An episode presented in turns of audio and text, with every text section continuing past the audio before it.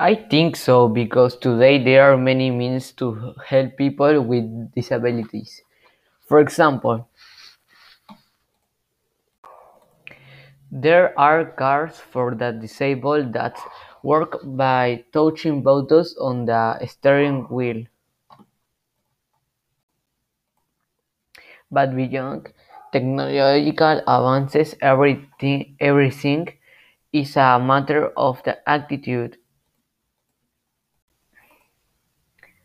And what when it comes to losing something in your body, be it a limb or the senses of smell, it causes other parts of the body to de- develop. Thank you teacher for listening and that's what my answer to the question.